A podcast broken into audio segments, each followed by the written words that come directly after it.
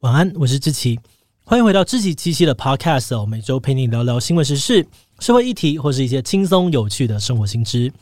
那今天的这一集我们要来聊聊的主题是 MBTI 十六型人格测验。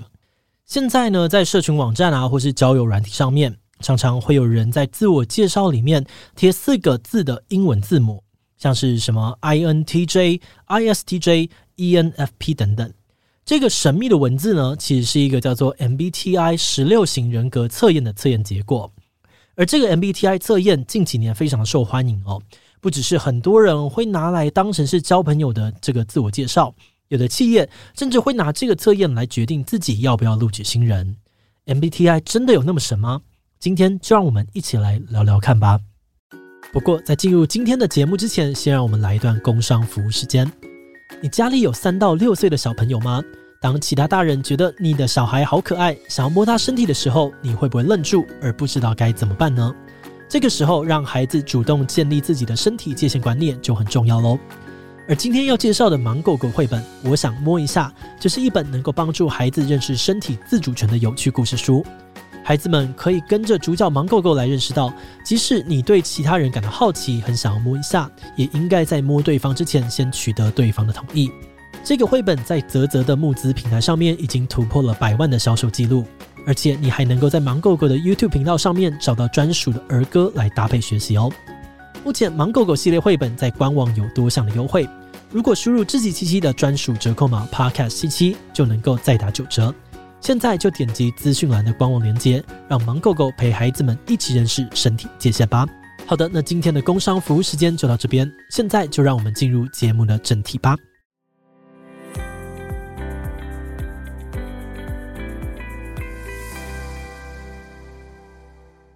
前面提到的这个 MBTI 十六型人格测验这个工具哦，是在公司企业当中相当受欢迎的一个心理测验。有不少的公司主管或是人资，常常会用这个测验来当成是了解员工或是面试新人的工具。而这种十六型人格的测验工具，因为在网络上面很容易就可以找到免费版本，所以很多人会在找工作之前自己先去找来测，顺便当成是生涯规划的一种参考。然后最近几年，因为交友网站盛行的关系哦，MBTI 又开始红了起来。有些网站会用 MBTI 来当成过滤对象的工具。而且也出现了很多文章，用 MBTI 结果来分析，说什么样的人比较适合当朋友，什么样的人值得交往等等。那虽然 MBTI 非常受到欢迎哦，不过后来陆续有心理学家指出，用十六型人格的测验结果来预测一个人的能力或者是工作表现，这可能是有问题的。所以今天就让我们来讨论看看 MBTI 到底有没有根据？这真的不是把十二星座换成十六型人格而已吗？好的，那首先我们就要来了解看看 MBTI 十六型人格测验到底是怎么来的。其实 MBTI 人格测验最早发表的时间大概是在一九四四年，到现在已经有七十年的历史了。这套理论是从心理学家荣格的人格类型理论发展出来的。它的做法主要是利用二分法，从四个不同向度上面去分类出不同的人格。而这四个向度呢，分别是第一，能量来源，也就是你获得能量的方式。简单来说，如果你获得能量的方式是跟其他人互动，那可能是所谓的外向；相反的，如果你获得能量的方式是跟自己相处，那可能是所谓的内向。好的，那看完能量来源之后，接下来的第二个向度呢，是感知偏好，这个指的是你处理资讯的时候习惯用实证还是直觉。而再来第三个向度是判断偏好，也就是你做决定的习惯。这边同样会二分成情感型跟思考型两种。而最后第四个向度是认知态度的部分，分成判断型跟感知型两种。就这样子，MBTI 把四个不同的向度都进行二分，然后每个类型都用一个英文字母代表，这样子呢就能够得出十六种不同的排列组合。而这个测验进行的方法很简单哦，你只需要在一系列的题目里面勾选自己同意或是不同意的程度，测验就会告诉你说你的人格是十六个里面的哪一种。比方说，你测出来的结果是 ISFJ，那第一个字母 I 呢，就代表你是个内向型的人，而第二个字母 S 代表你习惯用实际的感觉处理事情，而最后的两个 F 跟 J 呢，只是代表你做决定的时候比较依赖情感，习惯用有条理结构的方式认知世界，而且你在测验结果之外呢，MBTI 还会给你一个很酷的身份，告诉你呢，ISFJ 是守卫者人格，表示你是一个利他主义者，非常的善良，对相信的人事物慷慨而富有激情。以职涯的选择来看，这种人适合当医生、学者或是慈善工作者；而在交友网站上面，这类的人可能会被描述成浪漫的梦想家，富有爱的灵魂，喜欢老电影或者喜欢让对方当主导等等。另外，像有些传言就指出，脸书创办人祖克伯跟特斯拉执行长马斯克都是非常少见的 INTJ 建筑师人格。听说这类的人格呢，大概只占人口的百分之一，擅长思考、解决问题，拥有精准的洞察力，是有点固执的完美主义。好的，那听完上面的描述哦，我们大概知道 MBTI 是什么了。不过重点就来了，MBTI 真的够准确吗？老实说，这个问题不太好回答，因为准不准其实是一种很主观的感受。就像有的人觉得星座、血型或者是塔罗牌很准，但有的人就是觉得不准，因为大家心中各自准不准的那把尺都长得不太一样。比如说，今天有个星座分析呢，给你十句话，十句里面有四句完全命中，有的人可能就会觉得哇，这也太准了吧。但也有人呢会反过来批评说，这个命中率连五成都不到，星座完全不可靠啊。那这种准不准的心态呢？其实我们可以从心理学家巴纳姆·佛瑞在一九四八年做过的一场实验获得一些资讯跟解释。当时就是这位巴纳姆让一群学生进行人格测验，结束之后发给每个人一份属于自己特质的分析结果，并请他们自己评分，看你觉得这个测验结果跟自己有多契合。而在满分五分的状况之下，学生们给出了平均四点二六的高分。但有趣的是，其实每个人收到的专属分析结果根本完全是一模一样的。他们里面写的全部都是一些非常模糊，几乎能够适用在每个人身上的叙述。例如，虽然人格有些缺陷，但你大致上都有办法弥补；或是你喜欢一定程度的变动，而且不喜欢受到限制等等。巴纳姆认为，哦，人类大脑在处理讯息的时候，通常会倾向去关注自己相信的部分，然后忽略跟自己想法违背的部分。当我们带着某种期待去接收外界讯息的时候，思考上就容易出现偏误。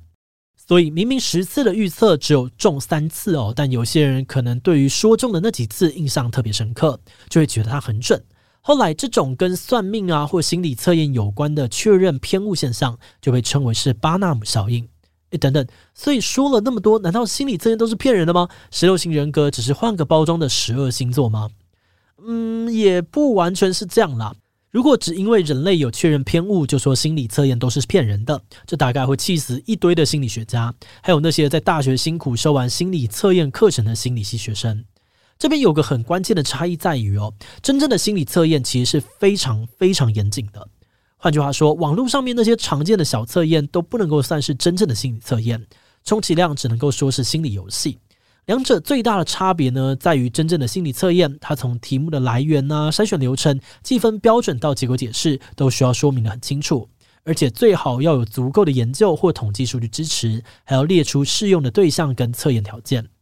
但是对一般人来说，我们要怎么分辨测验可不可靠呢？这部分也许可以先从一份测验的信度跟效度来看。首先，信度的意思是指这个研究方法或测验工具它稳定的程度。例如，我本人今天去量体重哦，连续量了三次，结果这三次测出来的数字呢，有很明显的不同，那就代表这个体重机的信度不足。那在问卷调查跟心理测验的应用上，如果短期间内每次测出来的结果都不一样，那就代表这个工具的信度有问题。不过，除了信度很重要之外，一个测验还必须要真的能够测到他想测的东西，才会有意义，而这就是所谓的效度。比方说，可能有个老师想要透过一份数学考卷来测试班上同学的数学程度，但这份考卷不小心出的太难哦，让全班所有人都零分，大家连续考了三次都一样。以这个结果来看呢，考卷的信度或许可以说是很好，因为测了三次结果都差不多，但它的效度很差哦，因为大家好像都一样烂，老师根本无法从大家的分数当中知道谁的数学程度比较好。所以，一个好的心理测验必须要经过信度跟效度的双重考验。那重点就来了，如果从这两个指标来看，MBTI 可以算是一个好的心理测验吗？在早期 MBTI 测验刚被开发出来的时候，确实遭受了不少心理学家的质疑，觉得这个测验在信度啊、效度上面都是有疑虑的。不过，也正因为有这些质疑的声音哦，后来 MBTI 测验不断的修正调整，目前学界普遍都认定，在一九九八年以后版本的 MBTI 都已经具有足够的信效度了。那从这个角度来看，MTI 已经可以算是一个好的心理测验，但这并不代表它就很好用，因为怎么用又是另外一个问题了。这是什么意思呢？你可以想象一下哦，如果你今天知道这个心理测验的结果会影响到你能不能够得到这份工作，或是影响到别人去怎么看你，那你真的会老老实实的回答吗？还是会去猜对方想要看到的答案，用对方的期待去回答呢？好了，就算你真的是老实人哦，决定不管怎么样都照实回答，但其实也很难确定说你给出的答案是真实的。像是你可能是一个很内向的人，但一直想要变得更外向，所以回答的时候可能就不自觉地选了外向的答案。所以，即便自己想要老实回答哦，你的答案呈现的可能也只是你想要变成的人，而不是你目前真实的状态。上面的这些问题其实是心理测验这种工具最致命的研究限制。毕竟，一个人在面对同一个问题时会给出的答案，本来就很容易会受到当下的情境或者是心态影响。而为了避免这样的事情发生，一般通常会建议施测时呢，要有受过相关训练的专家协助，并且在合适的环境当中进行，让这份测验可以尽可能的测到一个人真正的样貌，测验的结果才会比较准确。像我们在 YouTube 影片上面呢，就有收到一位网友的留言，他是一个 MBTI 测验的认证讲师，他提到说，真正的 MBTI 进行测试的时候，必须有专业人员协助指导，而在测试完之后呢，也会有详细的解说报告。也就是说，并不是自己随便上网做完题本，测验结果就可以直接拿来用的。诶，那这样来说，大家自己在网络上面做的那些测验结果还有参考价值吗？用心理测验结果来面试员工或是挑选约会对象，还有意义吗？对于用心理测验来找员工或是找约会对象这件事情，心理学家恐怕会告诉你仅供参考。而且根据目前我们看到的研究，MBTI 测验结果对于工作绩效的预测能力还真的是不太准确哦。道理也很简单，首先就像前面提到过的，心理测验的结果其实会受到填答当下的情境啊，或是心态影响。那虽然一个人的人格基本上会有一定程度的稳定性，但同样的人在工作时，在感情当中，可能还是会有不同的样貌。而另外就是，相信你在求学啊，或者是工作的经验当中，应该多少会遇到一些个人能力超强，但个性却很难相处的人。那这个人再怎么强，可能大家都不想要跟他一起做事，整体的工作绩效反而可能会下滑。所以，一个人的人格特质跟他实际上面的工作绩效不一定可以完全等同，中间还是有很多其他的因素影响。总结来说，心理测验的功能呢，确实有助于帮助我们了解当下的自己或者是彼此。但要直接把这样的讯息拿来预测这个人会不会做事、适不适合交往的话，还是有点太武断了。建议大家呢，还是参考就好，不要看得太重。节目的最后，我们想要来聊聊我们制作这一集的想法。虽然我们这一集好像一直在泼 MBTI 冷水哦，但我们其实觉得，对很多人而言，心理测验真的是跟星座、血型或者是占卜啊、算命类似。这些东西一方面是聊天社交的话题哦，另外一方面也可以帮助人们更了解、更认识自己一点，在充满着各种不确定的日常生活当中，找到一点方向或者是安全感。所以，对很多人来说，它科不科学、严不严谨，其实也不是什么太重要的事情。不过，换个角度来想哦，如果能够了解一下心理测验这个工具的功能、限制或者是使用方法，其实也还是蛮好的啦。毕竟，一个好的心理测验背后都有许多心理学家的努力，而他们的这些付出，都是希望这些工具可以真的帮助到别人。当大家掌握了使用说明书，也更能够把它用得更好。像是有的时候我们会看到有些人对于测验结果深信不疑哦，觉得一定要远离某种人格，或是觉得自己是某种人格，所以就不适合做某种工作。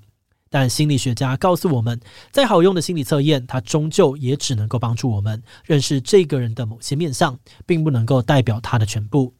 而且更重要的是，人是有能力改变的。虽然现在我们的状态是这样子哦，但并不代表我们就只能是这样的人。很多时候，认识才是改变的开始，所以能够认识很好，但千万不要就这样子被困住喽。好的，那我们这一集关于 MBTI 十六型人格测验的介绍呢，就介绍到这里。如果你喜欢我们的内容，可以按下追踪跟订阅。另外，我们在 EP 十六也有讨论过青年危机的问题。聊到现代青年人出社会之后找不到方向的焦虑。如果你对于这个议题感兴趣，也很推荐你去听听看 EP 十六哦。那当然，如果你是对于这集的内容，或是对我们的 Podcast 节目，或是我个人有任何的疑问跟回馈，也都非常的欢迎你在 Apple Podcast 上面留下五星留言。那今天的节目就到这边告一段落，我们就下集再见喽，拜拜。